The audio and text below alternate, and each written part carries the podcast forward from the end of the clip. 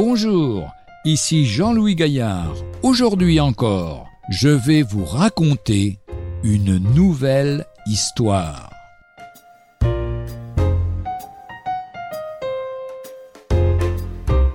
Recherche inlassable.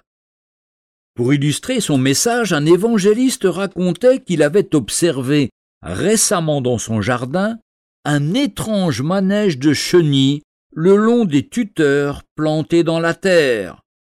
Après avoir péniblement escaladé le piquet jusqu'au sommet, elles dressaient leur tête à droite, à gauche, cherchant sans doute un bourgeon ou une feuille tendre à manger.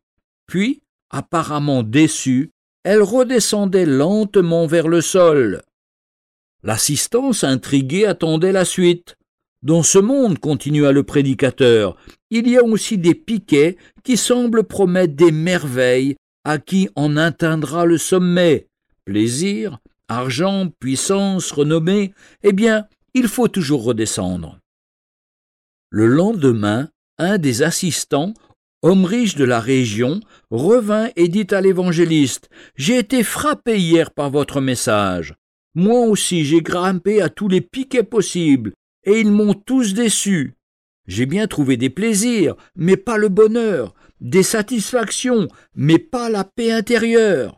Tout heureux de cette confession si franche, l'évangéliste, comme la veille à son auditoire, parle à son visiteur de celui qui a promis Venez à moi, vous tous qui êtes fatigués et chargés, et moi, je vous donnerai du repos. Évangile de Matthieu, chapitre 11, verset 28.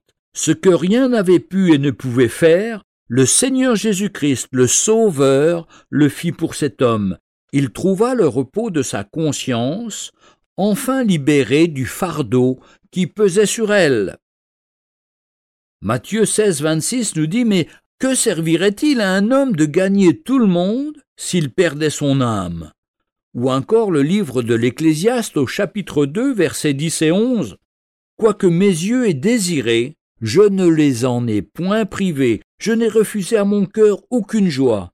Et voici, tout est vanité et poursuite du vent. Retrouvez un jour une histoire sur www.365histoire.com.